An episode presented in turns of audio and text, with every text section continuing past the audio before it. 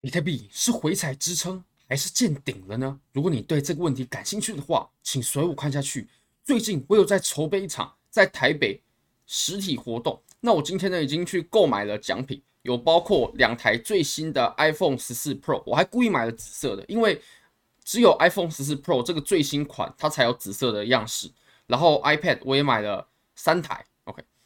那 Ledger 的话，我个人是买了二十颗啊，二十颗的 Ledger。那当天的奖品非常非常优渥，很欢迎大家可以看着这个邀请函，看看这个时间地点，大家可不可以？如果可以的话，欢迎各位填写一下表单。这个是我们当天会送出的礼物，我们当天就会直接拿给你，包括最大奖就是十五万台币的现金嘛，然后还有刚刚上述的那些奖品，五千台币也会送出十五份，真的非常优渥。那我会把链接呢直接放在置顶留言，就像这个样子哦。我们可以给大家看一下，在这里，OK。如果大家想报名参加的话，很欢迎大家报名。重点是完全免费。好，那我们就回到比特币的盘面上吧。我们从周线来看呢，在周线呢，我们现在这个位置，它有没有可能出现一个塔形顶呢？OK，那什么是塔形顶？我们来说明一下。呃，我们先把它换成白色好了，白色这样。比较清晰一点，OK。蓝色的话，可能很多朋友可能看不清楚。这个位置有没有可能形成塔形顶啊？那塔形顶是应该走成什么样子的？它应该要走成这样啊，就是我们有些顶部啊会走成这种形态。OK，我们来稍微画一下啊。那第一根肯定是绿 K 嘛，那后来呢，我们就慢慢走成一个小型的顶部的结构了。那最后呢，我们一根下来。OK，阴线把前面的这些 K 线啊全部都贯穿，那这我们就称之它是为一个塔形顶。那我们现在是不是快要走出这个顶部的形态了呢？确实有这种可能的，不过我认为这个几率还是比较小的。为什么呢？因为其实很多在讲 K 线的书啊，它都是在它都只有讲裸 K，它都没有讲量能，对不对？那量能其实也是很重要的。如果我们观察底部的量能啊，我们可以发现我们现在。下跌的过程当中呢，它都没有放出量能，甚至它绝对可以被定义为是在缩量的。它在下跌的过程当中呢，是在缩量的。也就是，如果我们看到我们刚刚画的这个简图啊，我们就可以发现，我们最后一根这根砸下来的 K 线啊，如果说它是一根啊量能很大的阴线，OK，很大，其实就跟前面啊我们上涨起来的阴的阳线一样大，或者说比阳前面上涨的阳线要更大就好了。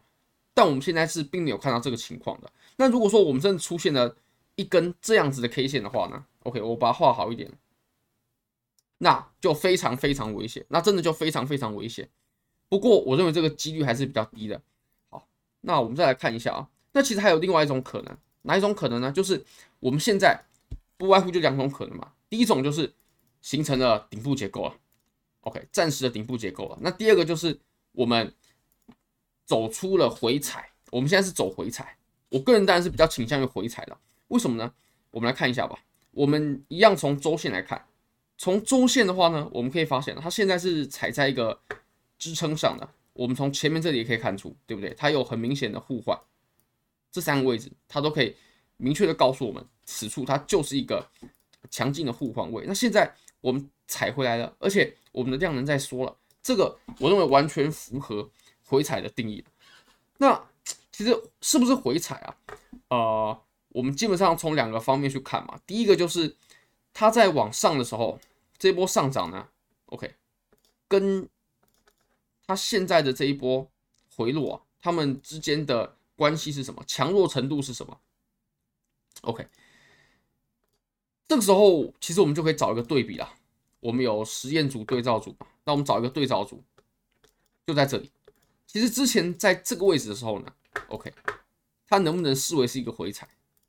这个位置，也就是我们可以发现，我们前期在周线啊，它形成了顶部的结构有没有？啊，弧形的顶部，价格呢，它是不断触碰到，或者说不断测试啊，我们在大概六万左右的阻力，但是它都没有站上去，一根站上去的都没有。那唯一的一根呢，你可以发现它收了长长的上影线。好，我们再来看这里哦。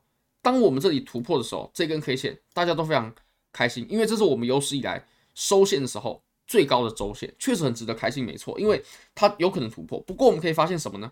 我们来比较一下啊，我们比较一下它站上去的这几根 K 线，就是 OK，它站上去的这几根，这几根 K 线啊，跟它后来啊回落的这几根，我们可以发现什么呢？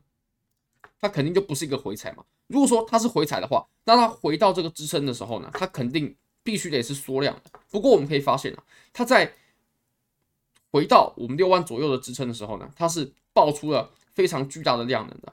我们可以观察一下啊，这个位置，我先把这个给删掉。我们在这里，K 线的实体呢变大了，然后我们的量能呢也开始放大了。如果说大家比较一下我们这一段，OK，跟我们前面上涨这一段，我们就可以清楚，后面它下跌的量能呢是很很强劲的，甚至我们后面这三根啊，它就把前面这呃五六根的涨幅啊全部都给吃没了。那肯定就不是一个回踩。好，那我们再回到我们当前的盘面了。我们当前的盘面呢，它有没有出现像我们刚刚所说的那种情形呢？并没有，对吧？有人说这是一种刻舟求剑，其实这不是刻舟求剑啊，这个只是寻找案例而已。就是其实我不用看着盘面，我也可以说出一样的东西。只是有盘面呃当做范例的话，就拿过往的某一个行情啊，拿过往的某一段行情当做范例的话，呃，会让大家。有更具体的想象，嗯，不然凭空讲的话，就比如说，OK，我们现在就说，哎，那下跌的时候如果爆量的话，它回踩的几率就比较低了，那这个就比较难想象，对吧？我们再切到比较小级别，在日线上呢，OK，我们可以发现哦，它缩量的情形是非常明显的，尤其是我们在前几天六日嘛，我们今天是周一嘛，那六日的时候缩量是非常明显的，虽然说我们在更小级别。好，我们切到四小时哦，现在在四小时哦，在更小级别上，它确实是有一些波动。不过我认为这个波动是完全不值得把握的。所有人想吃这段波动都是吃不到的，no，这段是吃不到的。而且我们可以发现哦，有人可能会说，现在价格下跌了，确实它是下跌了。不过我们在这周末的时候，它也缓缓的涨了一些啊，所以其实价格呢，它都在支撑附近摆动。那如果我们再观察一个数据，我们可以发现啊，CME Gap 它。在这个六日的波动啊，是没有产生任何的啊、缺口，那就可以显示啊，我们六日的这个的这段波动啊，基本上是可以完全忽略不计的。你可以发现，我们在这里走的行为，OK，它就是在一个震荡的区间当中嗯，好，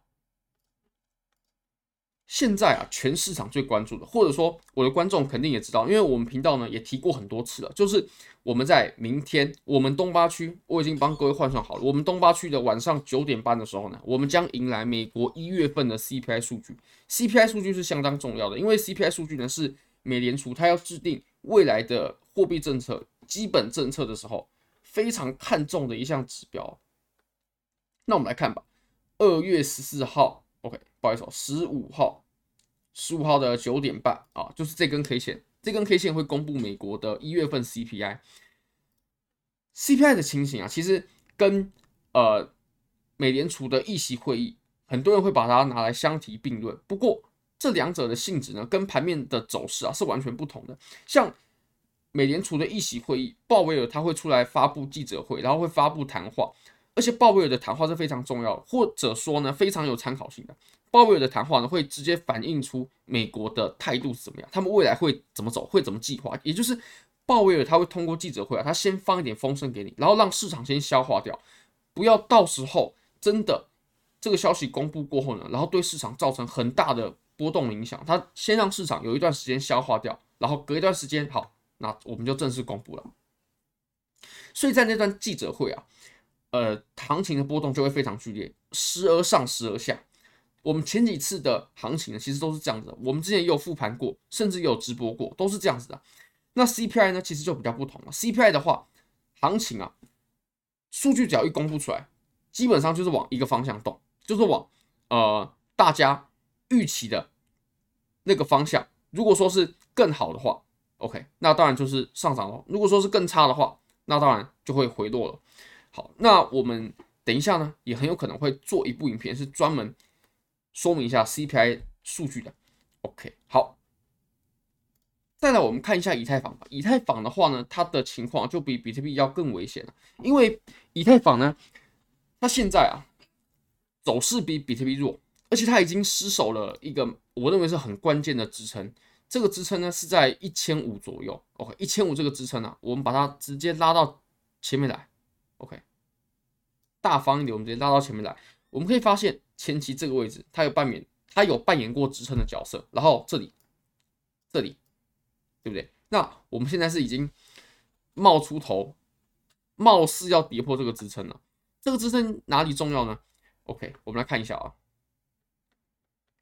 我们第一个是我们在顶部的区域呢，已经走了一个月了。也就是，如果我们这段行情啊下跌，它开始发动的话，行情肯定会呃往下可以走得出空间，因为上方啊有三十天，这三十天它肯定套了很多人，也就是很多人只要在上面买入现货的，那一定被套。一千五以上买入现货的，现现在是全部属于浮亏的状况状态。再来就是有合约做多的。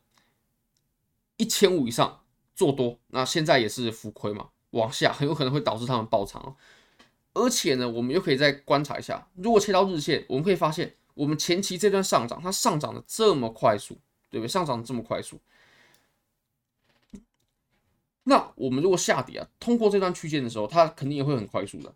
不过现在比特币还是撑着嘛，我们也可以呃，相对于比特币来比较一下。